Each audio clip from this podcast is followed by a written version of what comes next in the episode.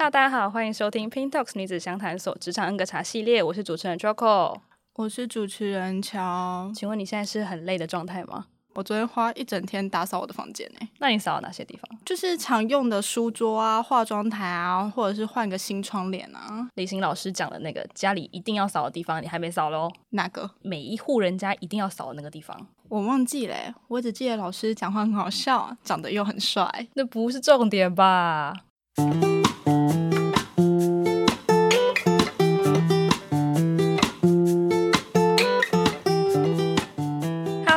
欢迎收听 Pink Talks 女子相谈所职场恩格茶系列，我是主持人 Choco，我是主持人乔。哇，一年过去了，Choco，二零二一年有什么新的计划吗？现在问计划可能还有点太早？我的新的计划其实还没有还没有想好啦，嗯、但是。目前最新的计划应该是要先把家里打扫干净。哎，上班已经够忙了，哪还有时间储会啊？我只能有办法扫地吧。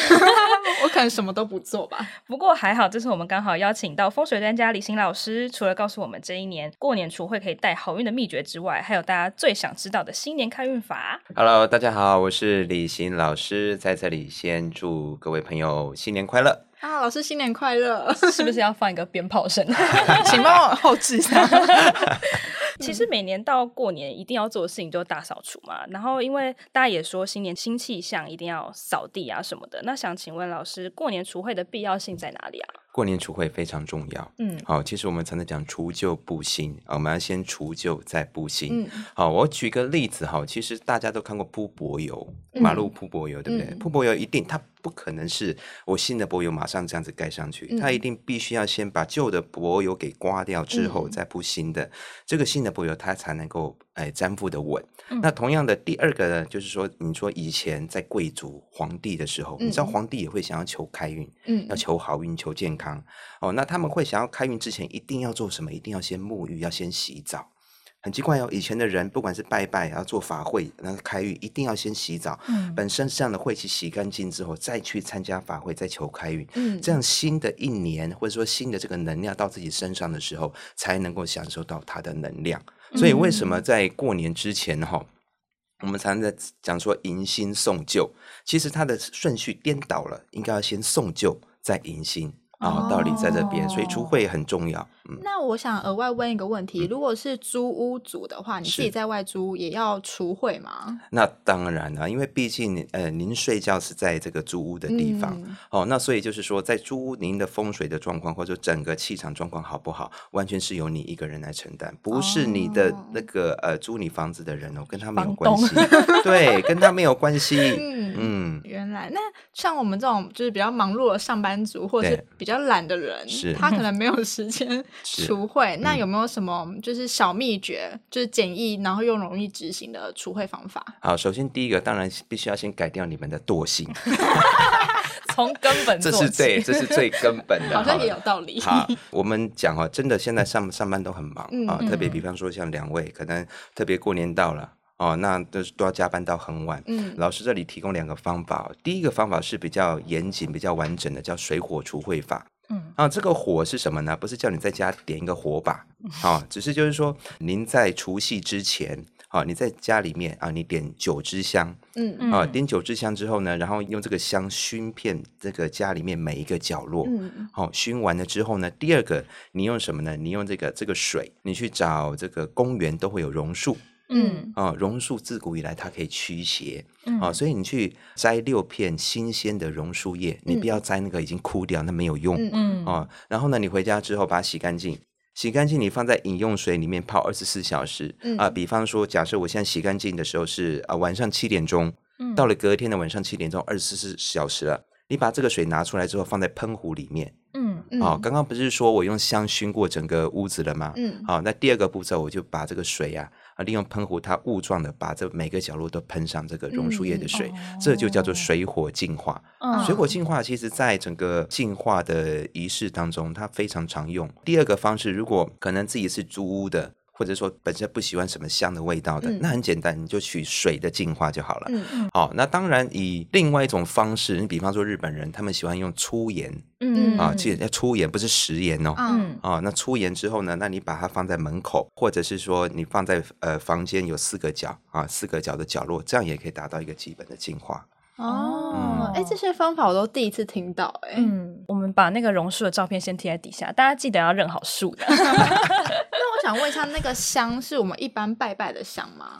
对，一般的拜拜的香就可以了。当然，我相信，呃，线上有些朋友他本身有这种焚香的习惯，嗯、啊，像有有一些很多熏香，嗯、啊，如果本身有熏香习惯的，你用本来的熏香就可以。哦，是那种净化，就是房间香气的那种熏香。是啊，像现在有很多，比方说有加什么艾草的、魔草的，好、嗯哦，那当然艾草的味道比较呛鼻啦。嗯、好，那我觉得这种喜好因人而异，只要是香。啊，就可以，就是有燃烧的都可以。对对对，香氛可以吗？香氛，香氛不是香 所以蜡烛也不行。蜡烛不行，蜡烛不行。对，你一定要有那个烟出来了，有那个烟出来。所以，所以为什么会说有朋友可以接受，一些朋友他就不太喜欢有烟的感觉。嗯，那想问老师，过年必扫的区域有哪些啊？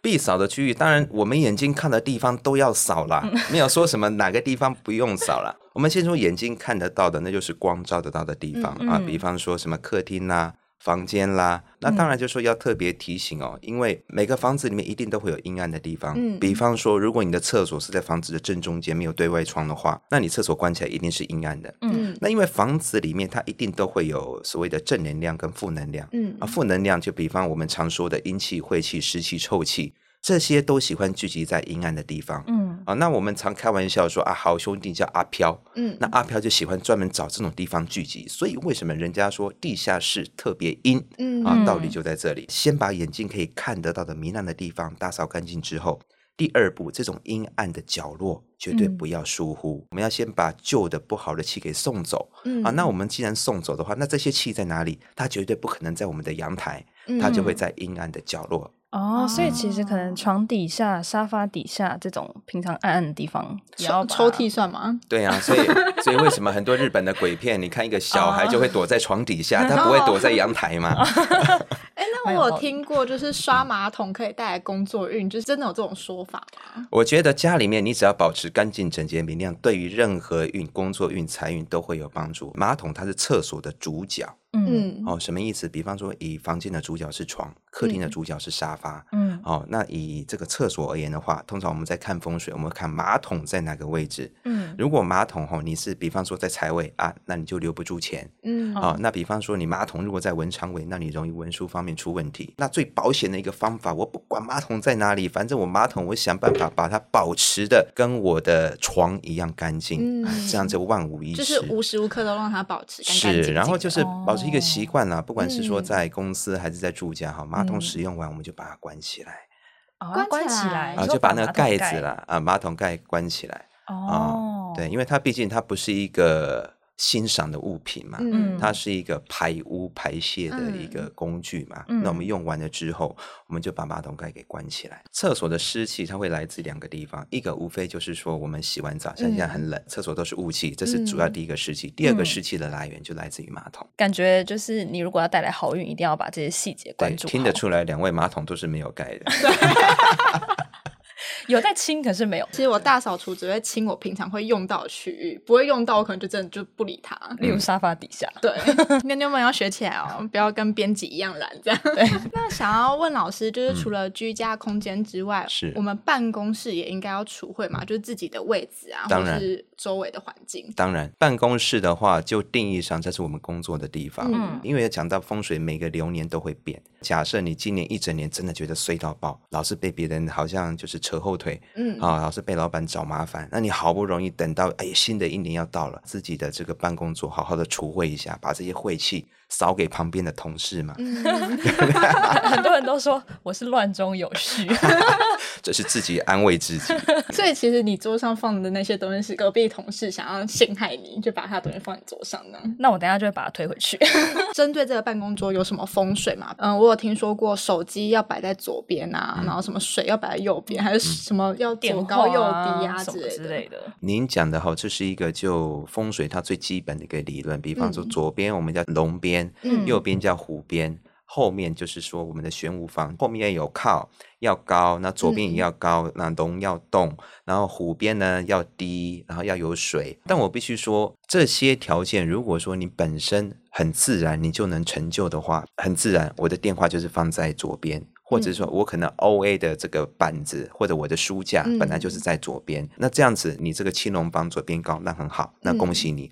可是如果说我在实际的使用上，我真的没有办法让左边高，我真的只能右边高啊。那老师建议各位平常心，其实我都会建议客人哈，任何风水的布局绝对不要违背自己的生活习惯，嗯嗯、还有自己工作的便利性。违反这个条件，我宁可你什么都不要做。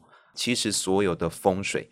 干净、整洁、明亮是最重要的，不要懒惰。对，是最重要的。你把你左边，就算你左边好了，你用乐高堆了一道墙，你真正 工作运会因此这样子一帆风顺吗？不见得。其实蛮有道理的。是基本的还是整洁？那其实我们讲完厨会啊，然后想问老师说，呃，迎新了嘛？那有没有比如说家里的什么家具啊，可以顺便换一个新的风貌？好，我先举例沙发哈。现在沙发换沙发的这个它的外观很容易有那个沙发布嘛，会建议沙发的。颜色美差不多，如果勤快一点，一到两年可以换一次。嗯，如果说希望能够透过沙发的摆饰或者是颜色的调整而开运的话，就不要懒惰。嗯，那以今年二零二一年，我就会建议哦，以客厅的整个配置上面，可以以白色为底，好，以白色为主。白色除了纯白之外，还有象牙白，还有米白，好，这些都可以搭配上一些金色。哦，金色的点缀，因为金色你当主色这太刺眼了，在家里面不适合，嗯、办公室也不适合，嗯，除非你是晚上营业的，好，那就可以，嗯、那那就对，对，越刺激越好。但是毕竟在正常来说不是，啊，那我就会建议哈，那今年二零二一年就以白色为主，金边的搭配的话，其实对于整年的财运都会有很好的帮助。这是每个人都通用的嘛？对，在二零二一年每个人都通用。哦，其实刚好今年好像很流行那种北欧风，哎，就是白色底啊，然后加一些金属氛围之类的，也可以放，比如说小桌子、小金色托盘、金色盆栽这种吗？可以。以命理而言的话，二零二一年叫辛丑年。嗯，辛丑年是因为我们有六十甲子太岁，嗯、啊，我们六十年轮一轮嘛，对不对？呃，辛丑年它是整个六十年当中金气最旺的一年。嗯，好，黄金的金，哈，不是金利的金。嗯、OK，好，那所以那金，因为金的颜色是白色，嗯。啊，然后材质的话就是黄金的那种金属色，嗯、好，那所以那代表呢，在这一年，如果各位朋友希望能够财运上、收入上，或是投资理财上能够更好的话，哎，可以多穿一点白色，或者是说你在的配件上面多带一点，比方说金啦、银啦、嗯、白金啦。啊，这一类的装饰都可以帮助各位做加分。大家快下单哦，听到了哈，开始置入，对，新年衣服记得买白色跟金色，是欢迎业配厂商这样。除了刚刚说的，可能沙发啊，可以加一些金色的配色啊，那想问有没有就是其他的居家摆设？公司的招财小物，比如说仙人掌之类的吗？嗯，我先讲仙人掌，大家对仙人掌都会有一个，我觉得应该是说只了解了一半啊。大家在对于办公室放仙人掌都觉得说啊，这样子可以化解小人，不要让小人来烦我。嗯，好，但是仙人掌它毕竟它不会分，它不会帮你分哪个是小人，哪个是贵人。嗯，所以代表就是说，你放了仙人掌，的确小人会变少，但是你的贵人相对也没有了。哇哇，哦，我们桌上都有仙人掌。所以就是通常我我会建议，然后特别是像呃办公室或者是说在家里面，尽量不要放这种有带刺的植物，除非呃你真的是有有老师帮你找出来，哎，你真的要压小人的方位，你在那边压一颗仙人掌可以。但如果说哎您不知道确定的方位的话，那我宁可你都不要放。好，那都不要放。那我怎么样去增加贵人运？其实很简单哈。其实每个人都知道自己的生肖。嗯。好，那以生肖而言的话，其实老师可以建议你们每个人去找自己的六合生肖。嗯。好，比方说像呃，秋口你是属老鼠，你的属老鼠，你六合生肖就是属牛。哦。啊，那乔宇是，我也是老鼠。OK，那你们就是在二零二一年，你可以在比方说你的衣服上面，或者是办公桌的摆饰上面，哪怕是手机的桌布上面，嗯，好，你可以就是多找一些牛。哦，什么牛都可以吧？什么牛都可以，你要找黄牛、乳牛 都可以。就放一瓶鲜奶之类 也可以，只要上面有牛就可以哦，因为牛是你们的六合贵人。嗯啊，那其实我们常听到的是三合贵人，但是六合贵人其实它的能量是比三合贵人要强。嗯，而且三合贵人你们必须要另外，除了你们自己本身的生肖之外，啊，你们比方说像你们属老鼠的，你们还要找呃生子辰，就是还要找猴子，还要找龙。那就比较麻烦，嗯，但是你们找牛，哎，那就很简单，刚好今年又是牛年，我相信牛的产品到处都是。看来要买的东西又都一样。对 对，可能把那个仙人掌移开，然后放一个牛在那边。哎，真的是哦，你你们可以试看看，你们把仙人掌移开，放一头牛，当然装饰就好了哈，就是还是养一头牛。对，我刚就要讲的，就是说你不要为了想要招贵人养了一头牛。这有一点太浮夸了吧？吃牛肉面，养牛吃牛不会觉得太恐怖吗？然后什么东西都吃牛肉口味这样？你还是放牛吧。这就是其实大家最在意的，应该还是风水宝地，就是每个人财位都不一样。嗯、那我们应该要如何去找到自己专属的财位？当然，现在大家最广为人知的就是明财位。嗯啊，明财位它的定义其实很容易找，就是我进门斜四十五度。嗯、啊，那就是明财位啊。那当然这是一个简单易懂的方式。嗯、那如果说我们真的希望它的效果发挥到最大的话，那以二零二一年啊，真正的财位在正西方。一般讲到这个方位哈，大家就开始头昏了。嗯，就开始数西方的 西方好。那其实正西方很很好找啦，像现在手机里面都有那个呃指北针的 app，嗯，你们把 app 打开就知道正西方在哪里了。当我进入自己的房间，我们就把 app 打开，嗯，不论你面向哪一个位置，其实正西方就只有一个。刚刚有说了嘛，今年最好你放一些白色的物件，或者说哎金属的，嗯，好，那举例啊，你可以放一个黄金呃。金属的聚宝盆，你就在正西方。嗯，好，只要这种金气，你把它集中在正西方，都能够有效的帮助二零二一年你的财运往上提升。哦，这也是适用在每个人身上的，对不对？对，金色的东西，你有什么？金色的哦，饰品吧。小小的可以吗？那种小小当然可以，聚少成、哦、手链那种，聚少成多嘛。或者是说，现在过年呢，有很多那种吉祥寓意的画，金钱树，嗯，或者是说过年会有金元宝，这也是成为一个选择。不用花钱买黄金元宝的。古早以前，因为以前这种风水只有皇帝可以用，嗯，所以以前皇帝一定都是用纯金，那它效果就非常非常好。嗯，但是你到现在，不是每个人都可以真的像皇帝这么奢华买黄金来做风水。那退而求其次，我们可以用银或者是铜铜制品也可以。想问老师说，因为现在其实上班族平常工作时间都很忙啊，待在办公室时间也很长，那有没有那种可以随身携带的招财小物，比如说发财金、钱母这种，嗯，还是比较平易近人，不用求也可以有的那种？其实钱母是也是大家常常在做的啦，嗯、啊，特别是你说像过年，嗯。啊，那过年的话，大家都会比方说去呃城隍庙，或者是说去这个财神庙求钱母嘛，嗯。啊，那钱母其实它它的一个概念就是说，哎，我跟这个神明预借的预借现金，必须要先把自己的呃基本资料报得很清楚，让神明知道，那我今天来为什么想要求这个钱母，嗯。啊，目的是什么？好，当然要讲得清清楚楚。最后我要问神明准不准戒？嗯，那准不准借，那就拔杯。以前哈、哦、很严格，他必须要连续拔三个新杯。嗯，但是后来发现的，这这个能够接到前五的真的是太少了。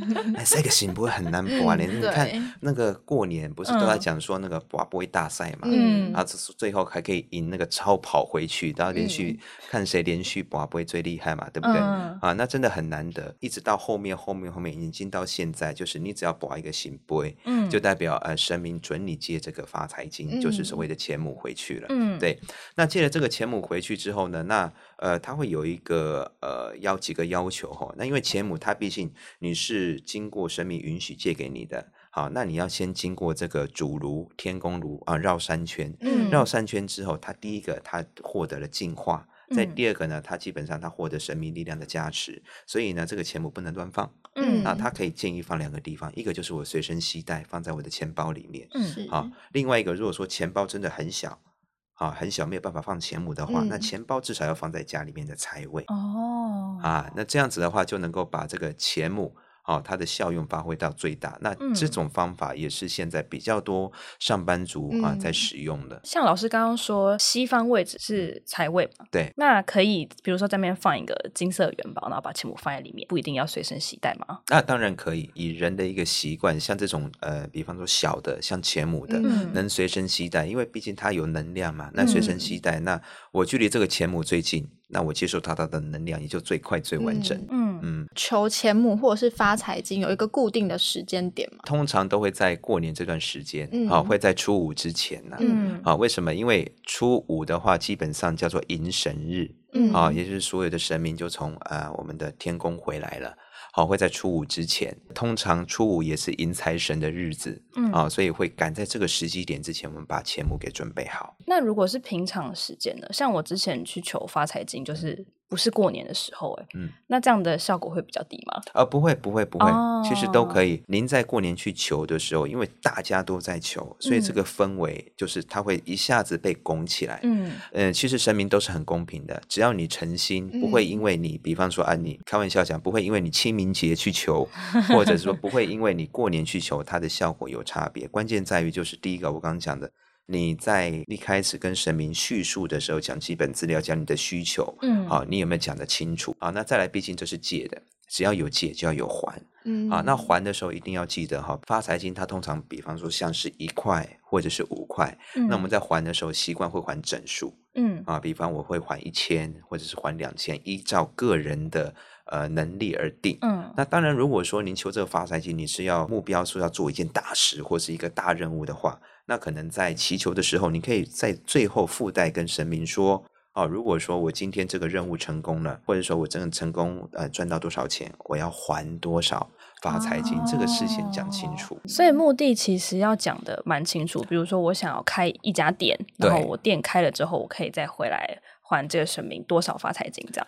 当然啊、呃，其实这个跟神明讲清楚这件事，不只求发财金啊，包括其实现在很多年轻人会求月老，要求姻缘。嗯啊，那网络上当然有一个笑话啊，就是说有一个女生她跟月老要祈求男朋友，嗯，对，嗯、那去拜之前，大家就已经跟她讲，你那个条件一定要讲得很清楚，不然月老不知道派谁给您。嗯，啊，她说好，第一个条件，我希望他。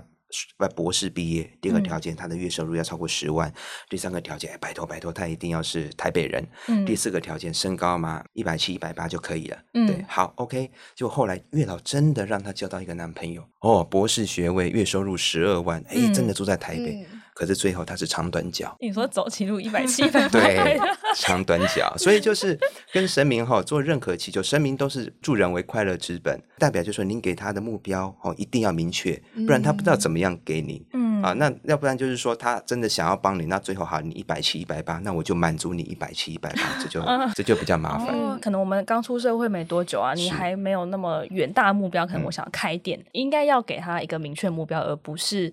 我只是想发财这样子吗？对，当然了，因为每个人对于发财的定义不一样嘛，嗯，所以就是比方说，你会希望，呃，好，我今年我的年收入要多少？哦，要很明确，对，很明确的一个数字。嗯，假设我今年如果说我的月收入破百。嗯，好，那我会拿我月收入的，比方说百分之一当做发财金，类似像这样，因为破百，嗯、你说一百零一万也是破百，一百九十万也是破百。那其实很多人也说，就是可能没有拿到发财金也没关系，嗯、可以放可能很多不同面额的钞票在钱包里，什么两百的、啊，然后五百的、一千、两千这种。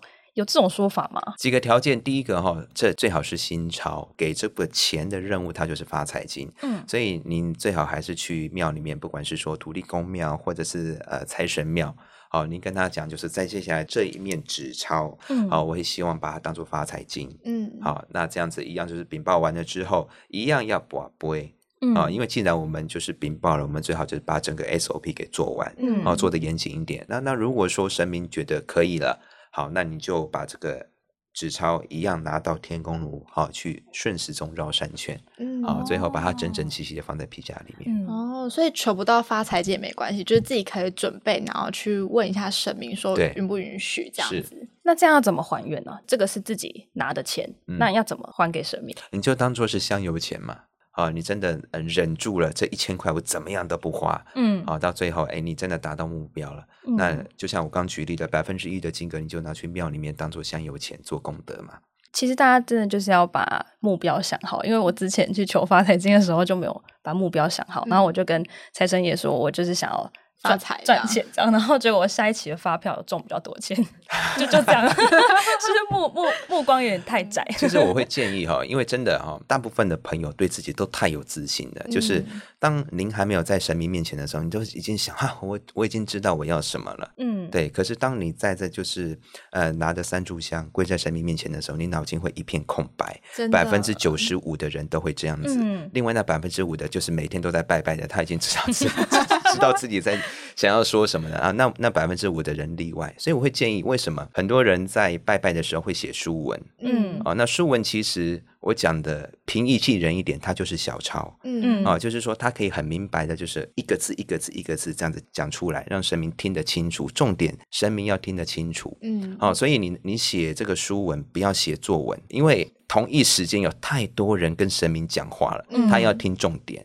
哦，不要再把什么成语啊、譬喻法啊写进条列式。对对对，好，你不要假装自己作文很厉害，写什么倒装句、拟人法。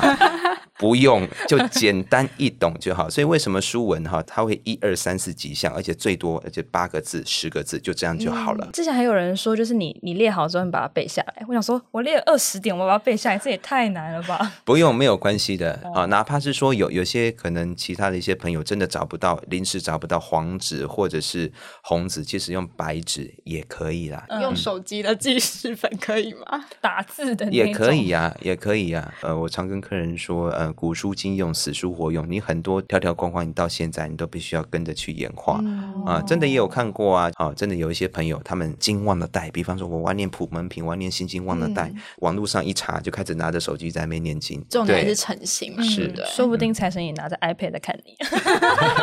大家在过年也会小赌怡情嘛，然后想问老师说有没有一些开运的小撇步，比如说很多人说打牌就要穿红内裤之类的。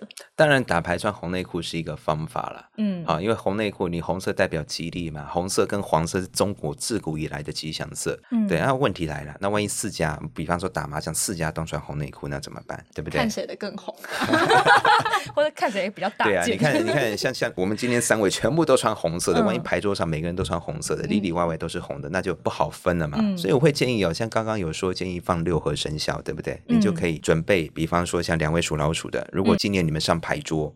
好、你们就在你们的桌子旁边放一头牛。嗯，这个牛代表什么？代表你的上家跟下家。嗯，听众有在打麻将的，上家很重要，上家要放牌给你吃。嗯，下家也很重要，下家不能吃你的牌，要放枪给你。嗯，那这个时候六合生肖，这个六合指的就是你的上家跟下家。嗯，所以当你把六合生肖放在旁边的时候，上家喂牌给你吃，下家放枪给你胡。哦，哎，那会不会发现大家桌上都有一只？这是一个自己的幸运物。对，对，我的是牛，他的是龙，然后发现嗯。怎么大家都有？好，那这样子那就比谁的生肖气势大了，对不对？Oh. 那到时候你可能真的要牵一头牛在旁边陪你打牌。新年不是大家都会说要穿新衣吗？对。那比如说妞妞们今年真的买不起新衣的话，有没有什么其他的方式？衣服方面哈，你们可以就朝刚刚老师介绍的颜色，白色、呃、这个色系，旧的衣服其实也可以很干净啊。重点，因为你知道有有有些朋友，我真的蛮蛮佩服他们的，就是回来他觉得没有脏啊，嗯、那我就我就挂在椅子上或者挂在哪里，就这样挂着，等到下次再穿。嗯，好，但是这个在定义上，它已经算是旧了。大家现在先把那个房间里面的椅子上面的衣服先清干净，先拿去洗，这 样不要再说看起来没有脏了，然后也不用特别花钱去买新衣服，不要再找理由，就先清椅子上的衣服。嗯、那为什么要穿新衣、戴新帽、穿新鞋？那也是希望小朋友哎，过了新年长了一岁了。好，那你的想法啊，跟你成熟的态度要跟去年不一样，代表一个新的开始。这样子听下来，发现有很多小细节是我们平常不会注意到，比如说桌上的可能仙人掌啊，或是家里的脏衣服啊，嗯、其实都是要从最根本的地方改善，这些方法都只是有一点像是帮助而已。如果很懒惰，你未来一年还是很懒惰，不要因为前面放了一只牛，你就顺便 突飞猛进这样。那如果大家想要看更多关于职场的议题，可以点选表单填写建议哦。那如果有更多问题想要请教我们的 Podcast 来宾，也可以加入我们职场人社团一起聊聊哦。那我们这里就到这边结束喽，我们祝大家新年快乐。